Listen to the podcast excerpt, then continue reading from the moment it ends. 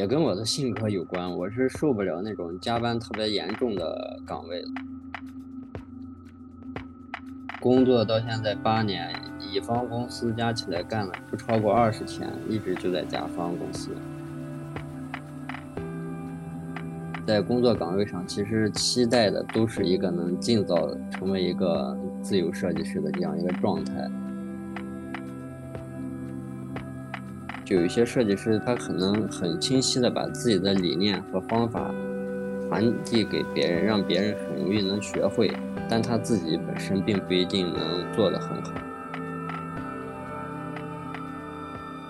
欢迎大家来到新一期特有想象力。这次我们请到了赤墨，一个非常酷炫的视觉工作，然后以及 Muse Transfer 的团队负责人。首先，请两位介绍一下自己吧，跟大家 say hi。赤墨老师，您先。Hello，大家好，我是赤墨，是来自一个陕西西安的视觉工作室的主理人。哎，Hello，大家好，我是 Muse Transfer 的产品经理，我是佳一。嗯嗯，今天我们请到两位一起来聊，就知道这个主题想必是既有设计又有设计背后那些纠缠的。我们会在这一期播客当中了解到呃设计幕后那些非常磕绊的事情，也会想想如何解决设计过程当中那些非常落地的困难。那我们还是先从了解赤墨团队开始。我之前查赤墨在站酷上就。非常的惊讶、震惊，百万粉丝大神就其实想问一下，这个风格您是怎么形成的？您是因为很酷，然后就做了很酷的东西，是吗？其实是是这样，跟这个个人是有一定的关系的。因为社会当中有这么多的设计师，其实他们每个人或多或少在做工作也好、创作也好，还是会有一点自己不同的性格的影子在里面。所以这也是一个呃艺术多元化的一个现象。做的风格其实也是在寻找，慢慢慢慢，一开始也会借鉴一些别人的呀，然后加一些自己的思考，然后久而久之的慢慢发现，不然做别的风格，做尝试别的类型，你做不出来不顺手了，然后慢慢的就形成了自己的一些对一些表达的项目的一些核心也好，理念也好，就会有自己的一种特殊的阐述方式。然后另一方面也是跟自己的经历有关，就是一半是性格吧，一半是个人的经历。嗯。嗯，哎，我其实很好奇啊，就是嗯，可以说您的这个状态不像是我们想象中的可能乙方姿态，所以您在商业合作过程当中会有困难吗？或者说您会因为这样的性格或风格错失一些机会吗？有这种惋惜吗？呃，会会会，肯定会错失。我其实一年我自己也大概统计了一下，应该有百分之呃三十到四十的项目，要么就是我这边主动不做了。感觉我这边是类似于一半是设计师，一半是艺术创作者这种，就是嗯，就慢慢很多项目还是要的就是我的这个风格，所以来找我合作的。然后也有也也有一部分。项目进来就是他其实也不知道我适合做什么，然后就直接过来，过来互相了解以以后发现好像不太适合这个，然后就我再给他们推荐别人啊之类的，就也会推。反正对于我来说也谈不到什么错失机会吧，就只能说是不合适啊，一些不合适的事情就不做了。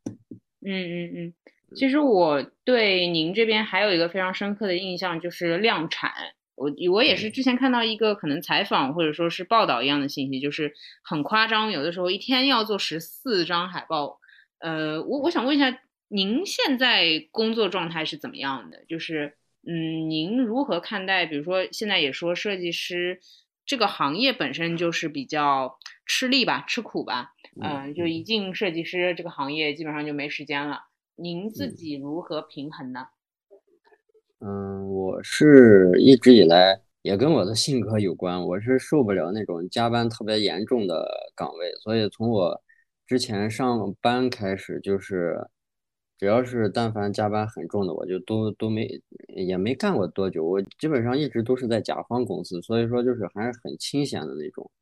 自己的个人的时间比较多，然后乙方公司我的性格完全 混不下去，我可能加起来。呃，工作到现在八年，乙方公司加起来干了不超过二十天，一直就在甲方公司，然后到现在是自己自己在做，其实之前和您聊天的时候也意识到，呃，您说过你们团队里面好像是没有全职，对吗？都是兼职的状态。你们对对对有分布在甚至国外的设计师吗？对对对，全国全国各地，世界范围也有。哎，那我嗯其实很好奇，对，也就聊到了我们今天的另外一个点，就是我想问一下，你们在协作当中是怎么处理的？我们说简单点，比如说你日常开会、文件传输啊、呃还有是平时脑报就就线上这样吗？你自己会用什么样的方式解决这种工作实际工作当中的点？嗯 OK，一般我们开始会做之前，我这边是一个总的枢纽，我会去衡量我需要哪哪个方面的人来做这个事情，然后我这边会规划好，做好计划以后直接找他们。有些是那种夜间作息，也有一些国外他们本身就是有时差，然后所以呃确确实很少能同步沟通，也很少有时间约到一起去脑爆啊啥，因为大家都是自由职业，有可能这会儿他还在别的地方去干别的事情，所以很少能同同时间的去交流，多数就是需要就是列文档，全是发文档留言，然后发过去你看一下，然后可能我给你发过去，你看的时候我已经休息了，然后你自己再看，看完然后。基本上没啥问题的，他就自己会做，做完文件或者是需求反馈再发给我，我醒来以后我再看，就是这样。前面在聊那个风格的时候，我就有点想问，你自己其实本身是有一些风格的嘛？其实我们也知道你最近其实有在筹备你自己的品牌嘛，那就是跟这些就是不同的 freelance 的这个设计师他们去合作的时候，那他们的风格和你是相近的，还是说呃大家风格都不太一样，然后是一个丰富化的一个品牌的东西呢？OK，目前来说基本上是和我。算同一个大类吧，但不能说一模一样，因为我还是归根到底找我的项目还是以我为主的，以我的风格为主的，所以我这边的人手也是，呃，跟我差不多的。然后只不过就是他们每个人擅长的部分不一样，有些人是做字体方面，我是偏视觉方面或者是动态方面整体的一个规划，但是他我有些字体我还是希望能。就做这种比较酷炫呀、时尚一些、先锋一些的字体设计师，这个字体由他们来做。然后比还有一些三维，比如说一些呃影视级别的三维，或者是一些模型的制作，这些我也做不了，我需要他们别的人来和我一起制作，这样。所以整体风格还是差不差不多的，都是在一个框架里面，除了可能插画，插画他们有些人的风格就。很难和别人一样的，他们每个插画师比较优秀的，都是一个独一无二的一个风格，嗯，其他的还好。我延伸一个问题，就是之前其实我们也跟好多设计师有聊过，呃，或者说一些工作室有聊过，就是呃，有一些这样的工作室，他们。可能不太想要去定义说自己是一个什么样的风格，因为担心会把自己给框在某一个类型下面，然后他们可以接的这个商业类型或者是客户就变少了。嗯，那你怎么来看这件事情？嗯，我这边也确实会有这种情况，反正但是我们这个行业它有一个，它不是那种词叫什么劳动密集型，就是你。呃，设计师就这么多，你你要接的项目，你的时间是有限的，所以我们现在目前还好，就需求应对的风格都是刚刚饱和的状态。如果说将来会有更多的其他风格的项目来的话，嗯，呃，我现在的规划应该还是不做，因为那些我也做不好。虽然我也想服务更多的人，但是有些东西我做不好，那就没办法，我这个我只能 吃这。一小碗饭，我就就就盯着就干这一一一小件事就行了。我还是挺喜欢，就像日本那边的那些所谓的匠人精神，就一个人只做那么一件事情，把它做到极致就可以了，不去贪心太多的。嗯，因为那样的话，我本身成本也会很高，我就需要又扩充我的人人员、设备，乱七八糟的。嗯，整体还是一个很佛系的状态。嗯。但我其实还有一个很好奇的是，嗯，这些人你是会怎么招募到，或者说你会呃，具体是如何从一个人到现在一个团队的？嗯，因为我们设计就像站酷也好，其他平台也好，设计师本身他有一个挺庞大的设计圈儿，然后圈圈子里面的人互相比较有知名度的，大家其实都是认识的，全都是朋友。嗯，就基本上除了那些可能一些新手呀，或者一些在幕后的那些设计师，有些人不知道，基本上一些小有名气的，基本上全是互相认识，然后他们。呃，其实互相之间都是希望能合作的，都希望我看了这个设计师的这一部分特别喜欢，我也我也想跟他合作，所以这种本身呃就认识的成本就很低，然后想要互相合作、互相吸引的这些事情，基本上就是一拍即合，只要你一你一提出来，人家就会很愿意互相看好，都想很乐于合作的这种，而且现在。嗯，设计师他其实，尤其在乙方呀，或者一些大公司的那些，就面对每天那些需求，他们本身在工作岗位上，其实期待的都是一个能尽早成为一个自由设计师的这样一个状态。嗯，所以就我就发现这是一个这是一个比较好的一个趋势，就大家也不用非要去上班坐在一起朝九晚五这样，其实就是。呃，也不能算是兼职，有有事情要做的时候，我们一着急，然后需要谁谁谁，然后来我们，呃，新建一个群，然后在这里面聊，然后干完这个项目怎么分配的这些资金问题，然后一分，项目一结束钱一分，然后再回归各自爱干啥干啥的这种状态，就不用像上班那样，就把不管我每。天或者每个月、每年要做多少东西，我必须要这个工作时间内必须要待在这儿，这样是时间上有一个比较大的浪费，而且每个人他们就这种状态久了，他也很难再坚持下去。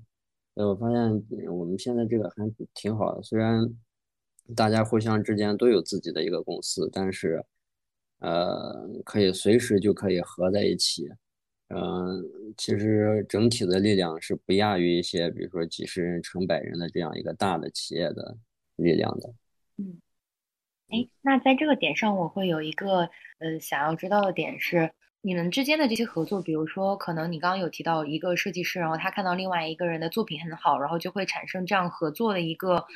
契机点吧，嗯，然后那你们的这种合作主要就是建立在一些商业项目上的合作，还是说其实你们平时在这个自己的一些私人项目上，或者在一些兴趣点上也会有一些这种呃小的一些创意啊这样的内容出现呢？都会有，都会有。我我现在是合作最多的就是字体设计师，我跟他就是一开始是在商业项目上，然后最近做的就我个人的这个品牌升级。然后属于创作类型的，也是我们一起做，就是都都会有，都会有的。然后互相协作，比如说他以后有个什么他自己的想要做的创作部分也好，或者是项目也好，需要我这边的，然后我也就会随时再跟他再合作。嗯，这个是就啊很灵活的，都会有。嗯嗯，我其实听到关于比如说远程或者说是自由协作，我印象里最大的问题就是。呃，共同去实施一个项目里面的困难，其实您刚刚也提到了一些协作当中的困扰，也是想和两位一起探讨一下，两位老师是怎么解决这个问题的？就您目前有什么好的方法是用来解决协作当中的这些困难的？呃，确实这个是个很头疼的事情。就我在前不久刚做一期综艺的时候，我们其他的其他的团队他们是晚上的作息，然后我又。我又因为个人原因，之前我也是，我是那种二十四小时作息，随时随地都可以战斗准备的这种。然后今年突然突然变成一个白天作息，我跟他就没办法放在一起。然后就，然后那种又修改的话，是一个整个很长的一个流程。就他做的同样一个 PSD 文件，他做的是呃那些艺人的修图后期部分，我做的是三维和排版部分。然后都是一个文件，然后他那边，我我已经休息了，他大半夜起来在那做，做完然后要发给我，然后完了我又第二天起来我又再发给他，就同一个文件要来回导导导，要导很多遍，导到后面就非常容易出错，然后就一下子找不到到底最新的版本是哪一个了，这种，嗯，这个确实很头疼。然后现在赤木老师对这个问题有找到一些，或者是现在你们的解决办法是什么呢？硬扛，硬扛是吧？呃，也没有，就是我觉得确实像这种，呃，这一类的产品，它非常的轻便化。我们之前实话实讲，之前在做 IT 的时候，也是我们有他们程序员自己编的那种，像类似于一个整个又能记录 KPI，又能打卡，又能建立一个任务需求，反正很复杂的一个软件。那个软件光给我们培训就用了很长时间。最近用了你们这个，真的是。它就很很简单，不用我说，我我们来使用一个新的协作产品，我还要互相来给你教一下这个东西怎么用的，再花一段花很长时间去培训它。所以我觉得这个确实是我们将来会在投入当中一个非常重要的部分，能解决很大的问题。更重要的一点，它是一个 PC 端的，因为之前我们遇到很多，有的它需要一个，要么它需要下载，要么它有一个很复杂的操作流程。PC 端的这种确实用起来很轻便，随时随地都可以传输文件，确实能帮我们这种昼夜不同步的这些呃员工们解决很大的问题。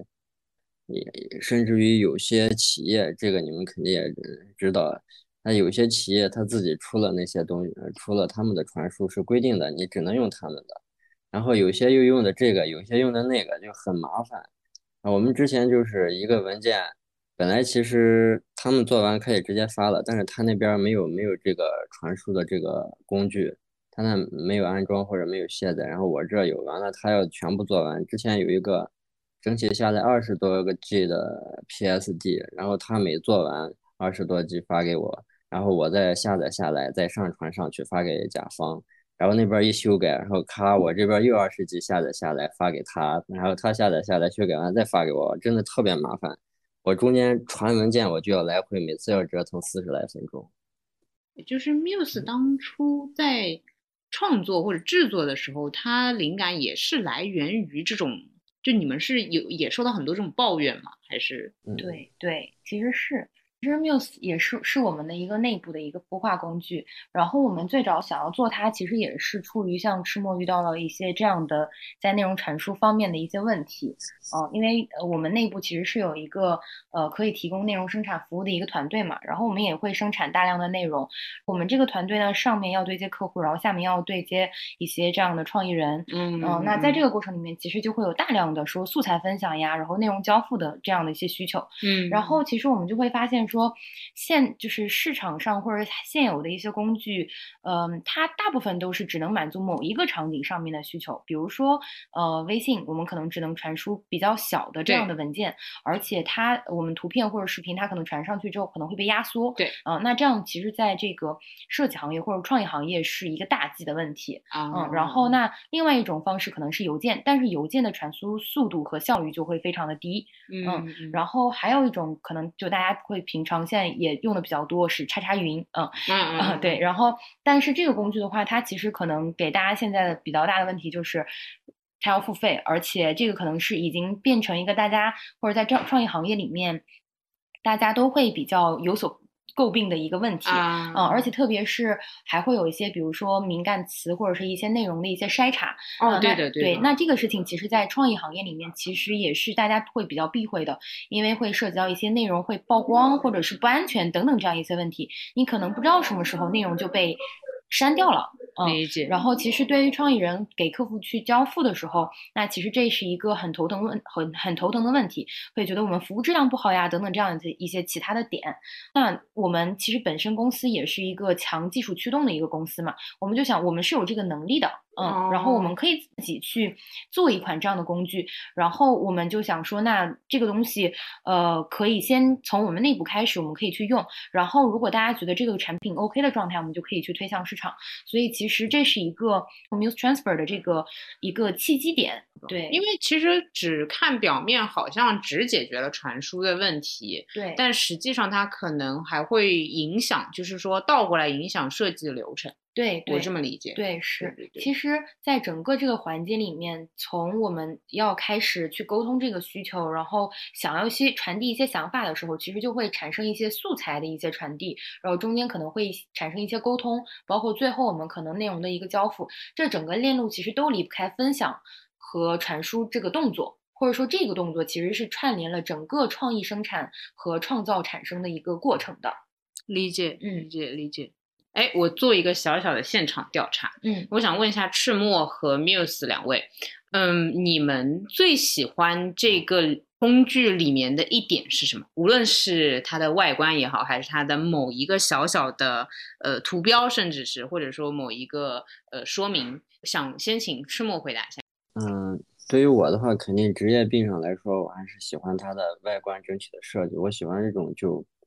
简单一点、非常干净，让人迅速能找到我去怎么使用的这种东西。我还是从视觉上嗯觉得这这个很好。就我一看，打开一看啊，我知道它是怎么用的，而且同时它又比较的简洁大气。就像有些打开感觉让人我得找半天哪个是哪个，去研究一下，而且还嗯很复杂的那种。懂懂懂，就怕那个工具难度如同编程，我打开那个对对画面，我仿佛要编程才可以使用它。对对对，哎，那 Muse 你们自己呃对待这个产品，你最爱的一个部分是什么？嗯，其实因为我是见证了这个产品从一开始到现在的嗯嗯嗯状态嘛，不知道赤墨有没有发现，我们有一个功能上的，或者说在交互上的小彩蛋，就是我们那个传输的那个功能框是可以被拖动的，所以它其实在页面上面就可以直接发生一些，就是这种互动的一些小惊喜。因为我们背景是一个有非常大的空间，可以让大家去展示，嗯但是这个展示的形式和它的内容会非常的丰富。比如说，我们最早联系到的一个创意人，他给我们提供了一个背景的展示，嗯是一个漫画哦、嗯里面有一些这个文字性的一些东西。那这这个功能框如果是固定在一个位置的话，它其实就挡掉了一些关键的内容和影响整体的一个呃视觉效果。嗯嗯，然后所以我们就说，那把它放哪儿合适呢？当时其实是一个研发同学灵机一动说，如果这个画它的重点是在左边的话，那我们就让它放到右边不就行了吗？这个东西我们其实同时可以跟用户去进行一些这样有趣的一个互动。我最喜欢这个东西的点是我们其实不是说为了设计而设计。嗯，而是说真的是基于呃场景或者是需求，对对，然后我们去做了一些很好的一些设计和一些手法，嗯，所以我觉得这个产生的过程和它最终呈现的效果，我觉得是非常有机的结合的。嗯，它是一个很自然的一个逻辑。嗯嗯嗯，我还有一个问题想要请教赤墨老师，嗯，您也算是从 一开始可能乙方虽然没有待太久，然后到现在我理解为也是一个可能一个项目的主理或者说主导，嗯、您在比如说团队协作上遇到的困难，它有过变化吗？就是说当你在不同的位置，呃，不同的角色身份的时候。呃，你的协作的困扰是有升级，还是说，呃，它的情况有不同？我觉得这个也可以分享出来，给到嗯其他的设计师车之鉴吧，也算是就是可以值得参考的地方。这个肯定是有的，因为是如果是一线，就你是每天的工作就是去处理一些需求，去制作一些东西的时候，那肯定，呃，你所遇到的问题和一个整体在这些一线一线设计师之上的这个这个位置去想的东西和遇到的困难肯定是不一样的。我有些项目需要自己去做一线的时候，其实反而会稍微轻松一点。当你变成一个管理者，你要去统筹底下各方面的一些技术技术人员，或者去怎么让他们协作把这个东西做出来的时候，那确实你就设计做的再好也没有什么用处。最最重要的就是你的沟通表达能力和在整体的这些工作计划安排上。就瞬间就不一样，因为我我个人觉得设计师本身他确实是一个只能是，呃，在一线岗位上去工作的，他做不了一个，呃，就往上面一层的这个工作，完全是两个两个概念，两个性质。而有的人他可能，他是他上面就往上作为一个设计总监也好，视觉总监也好，他这个活儿干得很好，但是他可能不会做设计。哎，这个角度还蛮新奇的耶。对，因为我我之前就我待过十来天的那个乙方公司，就是我们三个组归一个视觉总监管，然后他就是，呃，他不用做图，他每天就是看看浏览一些网站，就是他只有一个审美在，但是他自己其实什么都不会做，你就只能很清晰的表达我们应该去怎么做，但是他自己又不会动手，其实有点有点类似于一些呃教育岗位，就有一些设计师他可能很清晰的把自己的理念和方法传递给别人，让别人很容易能学会。但他自己本身并不一定能设计做能做得很好，他只能只会教不会做。有些人他是只会做又不会教，就是这样，所以他面对的遇到的问题肯定是不一样的。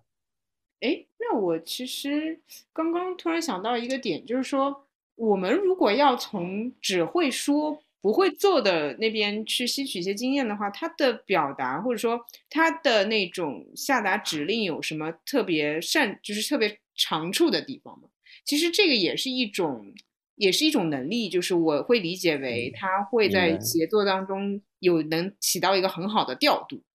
明白明白，我觉得这个还是要系统的说的话，我觉得你 首先列个表去自己整理一下思绪。我目前能想到的大致就是两个点，一就是。呃，他思考的角度不同，他我们一线设计师做图，他想的只是这个东西的可实现程度是一部分，最终然后还有他个人的一些审美进去，他会评定这个美或者不美。其实很多东西最终受众的用户去评定这个东西美与不美的不是他，所以他的这个审美标准并不能去评定这个作品。然后这是一点，就是。做这个视觉管理层的人，他看这个问题的角度跟设计师是不一样的。他们就我拿之前那个例子，他每次给我们提的建议就是，这个东西，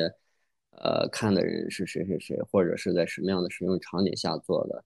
或者就类似于这样的问题，他也写啊，这个是我们没有想到的，我们就纯把它当成一个个人的一种热情或者个人的审美掺杂的很多在里边儿。就是一是角度不一角看问题的角度不一样，另一个就是，呃，一个社会经验吧。就有些人他处在这个岗位上很多年，或者对他的一些甲方就特别熟悉、了如指掌的时候，他知道这个应该怎么去做流程。就像我们也是，并不是所有的客户过来都是那那一套流程的。有的客户我们是这种的一个提案方法，有的是那种一个提案方法。呃，你在底下的兵肯定是不知道的，他不了解，呃，不了解甲方那边的情况，所以需要一个这样的将，知道怎么给你排兵布阵，你需要怎么样去打。有些地方，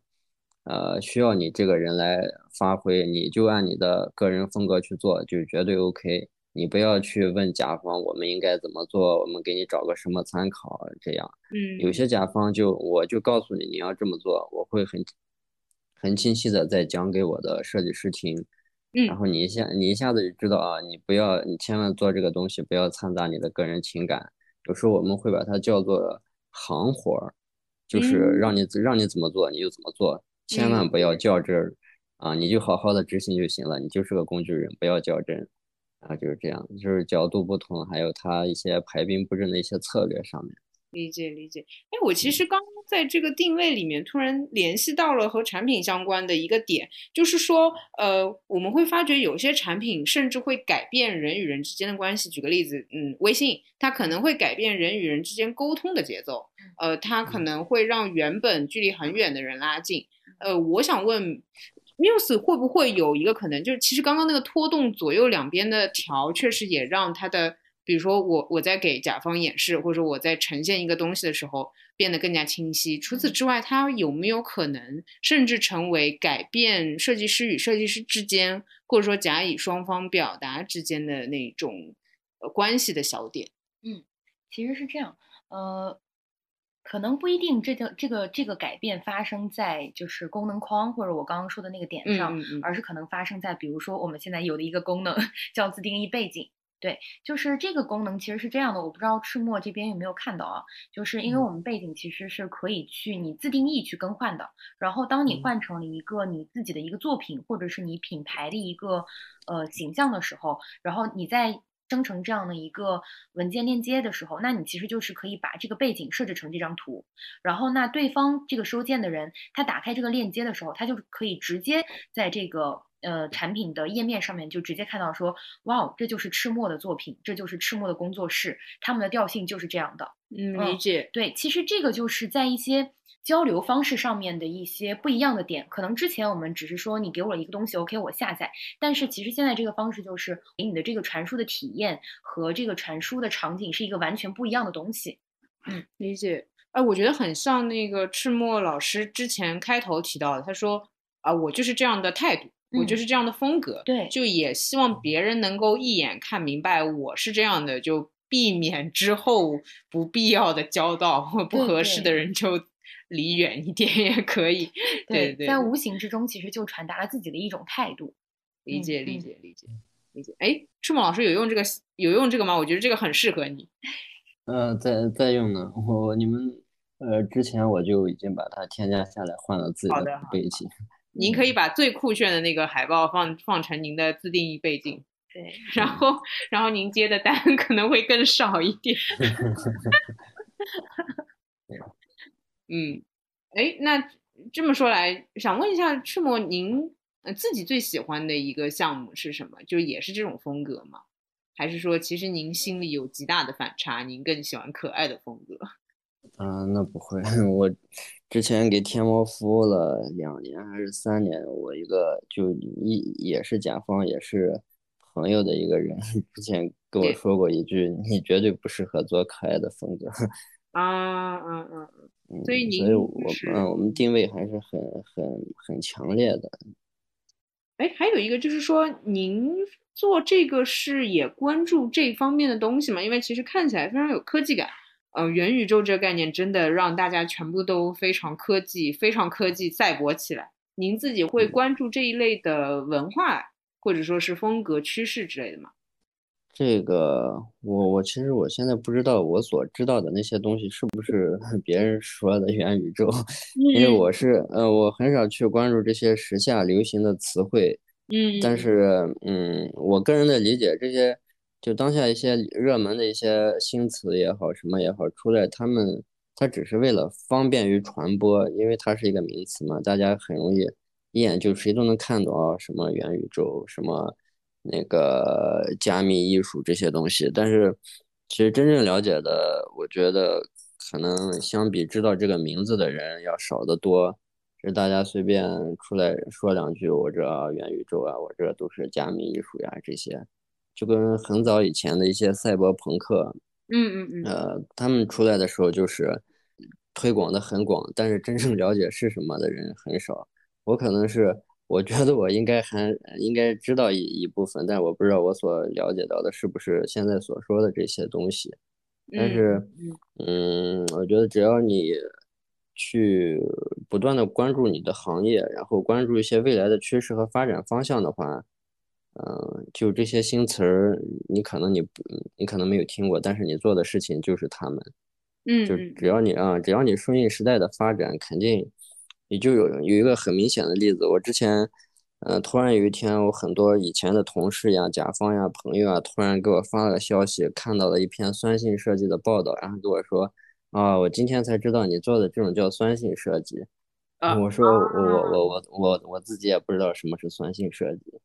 理解理解理解，对，就是这样。其实我我个人还是很希望自己能做一个，呃，寻找趋势、创造趋势的这样一个人。然后至于这个趋势被大众理解的它叫什么名字，这个我不是很感兴趣。就就我不在乎它的名，我只在乎它的实是什么东西。理解。就是类似于站在龙卷风当中，其实是风平浪静的，就你也不觉得周围其实有了龙卷风。哎，我其实也想问，Muse 在比如说可能调整产品，因为产品是动态平衡的，对，嗯嗯，也会关注这些东西吗？或者你们会看设计师在哪些？也会看这种设计趋势吗？嗯。其实是这样，我觉得可能从两个两个方面去 回答这个问题。嗯，对。然后第一个其实是我们还是会就是因为我们这个技术项嘛，然后我们可能还是平时会关注一些这样的趋势，对，因为在这个创意的行业里面，嗯，然后我们其实有畅想过说，哎，Muse 这个产品，因为其实我们也会展示这个创意人的一些作品，那我们跟这个元宇宙呀、NFT 他们之间能不能产生一些有机的结合？这件事情其实我们在团团队内部我们有畅想过这件事情，嗯，然后可能我们觉得，因为 Muse 是一个传输的工具，它其实还是说在实现一个点对点的一个传输，哦，就可能说没有说像比如说 NFT 啊，然后这个呃元宇宙啊，有一些什么去中心化的这样的一些平台的一些概念，对，那可能在这个过程里面，有可能说在元宇宙里之中，然后可能 Muse Transfer 是可以作为一个交换协议或者说通信协议的这样的一个线索出现的，嗯，然后那在这个过程里面，其实就是。实现说在元素和元素之间的一个传递和传输的一个过程，有可能可以成为一个这样的一个东西。那在这个传输过程里面，其实所有的信息就被记录下来了，记录在了一些元宇宙里面的叫 metadata 里面去。嗯，那可能可以实现说一些，比如说之前可能中间商它是一个不透明的一个状态。对，那所以其实可能会有更高的中间利润的产生。嗯，然后那当这在元宇宙里面所有的东西都是可以被公开的，然后都透明的时候，那这些的。这个内容生产或者说交换的成本是不是会避免中间的这样的一个差价或者这样的一个产生呢？也有可能会对整个的这样一个内容交易啊，或者整个的这样的一个状态有产生不一样的点。嗯，是真的是很很很长远以后的事情了。懂，就是超大格局的。对对对对，这只是可能我们自己内部的一些或者一些小想法。那其实目前我们其实可能还。在很长的一段时间里面，都会是去聚焦我们现实当中的一些内容分享和传输，因为这个点其实是可以拓展的方向和形式会非常的多。嗯，然后我们肯定还是聚焦在现实里面。对，然后其实另外一个点说一个就是比较呃跟比较落地的一些一些方向，其实是因为我们后面呃我们背景里面可以展示很多创意人的那个作品嘛，嗯，然后在这个方向里面，其实我们一方面会去传达一些新的这样的理念或者是概念，比如说呃不知道大家有没有或者赤木老师有没有看到说我们那个有一个背景其实是有一个呃小人儿，然后它是一个黄色的一个背景，然后它是可以转的，然后它整个其实它是一个。个 NFT 的一个脑机笔的一个形象，然后其实我们会在我们我们的背景里面去呃呈现，或者说去给创意人去传达这样的一些新的概念或者新的趋势，嗯，那在这个我们也会去展示创意人他自己的一些作品，在这个过程里面，其实就是一个新的空间和平台，可以让大家在这个空间和平台里面去进行一个交互，理解。我我觉得今天我和赤墨老师都学习到了很多关于传输工具的知识。对，的确，刚刚赤木老师说我们是一个线上工具嘛，然后其实还会有一个很优势的点是，你传你要传输给下载的那个人，他就不需要去安装任何的一个安装包或者有一个安装的过程，他收到这个链接直接线上打开，他就可以用了。对，所以其实对于下载人来说是一种特别轻快的一种轻量的一种这个这个使用体验，嗯，然后特别我觉得特别适合说就是在呃创业行业里面就是甲乙方的这种就是轻量的快速的这样的一个内容传输的这样的一个需求。反正就是嗯，当然赤墨老师也在威胁一下你，就是如果你这个产品。可能就是大家都不用的话，他也就不用了，因为他主要看 大家就是主要用什么，他就跟着用什么。对，嗯嗯嗯，好，哎，那我还想问一下，就是嗯，那那我们就扣着这个主题好了，就是关于协作，赤木老师会对年轻一点的设计师或者刚入行的设计师有什么建议吗？可以节省工作时间，可以提高工作效率的那种。用嗯，好，开玩笑，开玩笑。啊，那那肯定肯定用线上的，这肯定是一个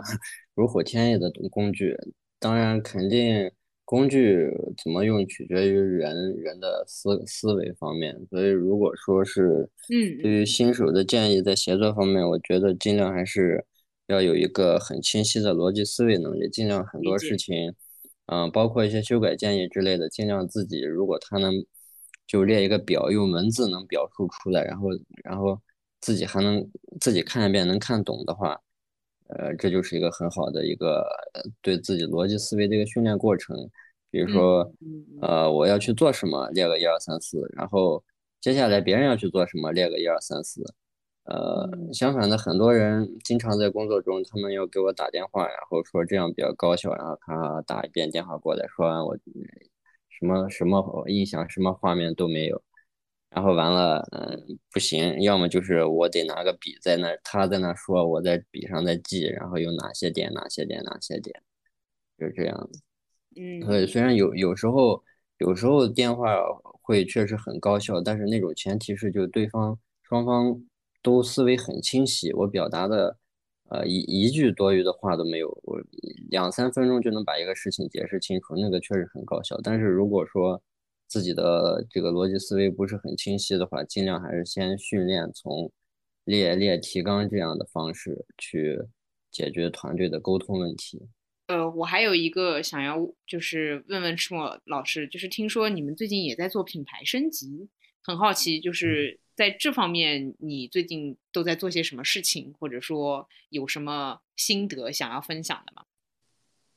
嗯，这方面我现在做的，我做的还是一个纯概念版的升级，应该是可能会大众。首先在文字部分，我跟就我的。呃，字体字体合作方那边，他们我们一起做了一个品牌字体，然后这个字体我当时给他的建议就是我要一个，因为我我的公司也是也也带了宇宙这个元素，但是跟元宇宙很不一样。然后我我给他说的就是我需要一个，呃，既不是中文又不是英文，不是地球上任何一类文字，我要它出来像符号又像字的这种东西，然后。嗯，因为我的宇我的宇宙，我们公司对宇宙的解释的概念就是一个循环，周而复始的意思。然后英文的 slogan 就是 build structure and building，就是我把一个东西创造出来，我再把它推翻，然后再重新再创造出来，就这样。嗯，可能将来我的品牌升级出来，还是会有一个很难理解的程度在里面。首先，它所有所有所有的文字可能大家都看不懂。嗯，然后我嗯，然后我，但是在视觉方面，呃，可能会设计师看的比较多一点吧。就是纯视觉方面，我这次做的是非常的全面，就所有的一个内核方面，整体字体的内核、图形的内核、动态的内核，整体延伸下来到一些周边，呃，网站、IP，还有一些虚拟的一些数字人这方面，全部都做进去了。这个品牌概念就感觉就特别符合赤墨老师。嗯，我就是，也就是，其实就是想给自己做一个，呃，类似，呃，也没有，就是像一个类似于一个很全套的一条龙的案例，就像，嗯嗯，呃，外交上经常用的那个秀肌肉的这个实力一样，就我想把我所有的，我们这边如果做品牌，所有能用到的东西，全部以一个非常概念抽象的方式给它秀出来。然后，当然，实际实际在商业项目中肯定不会这么做，但是我在创作中，我可以放开了去玩，我可以做一个，就像大家拿出来这是一个教科书案例的一样一个东西出来，这样就有嗯就有足够的分量放在这里，虽然确实看不懂。哦，那哎，那 Muse，我最后也问问你，你还有什么想要说的，或者想要跟赤木老师交流的问题吗？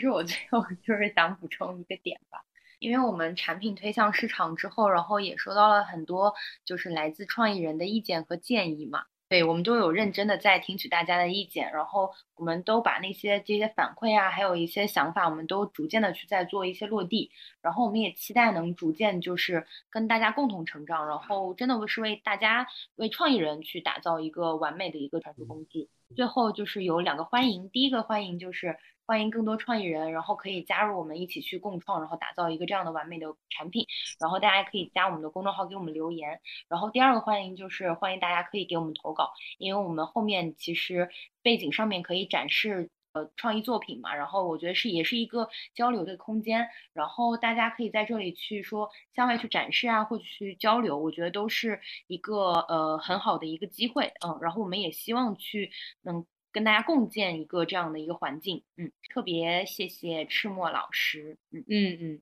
哎，就是说我上 Muse Transfer 用的话，我可以看到赤墨老师作品，对吧？对，当然好好好，对对，我就是这个意思，嗯。好的，那好，非常感谢两位的时间，感谢 Muse Transfer，感谢赤木老师，谢谢，谢谢谢谢大家，嗯。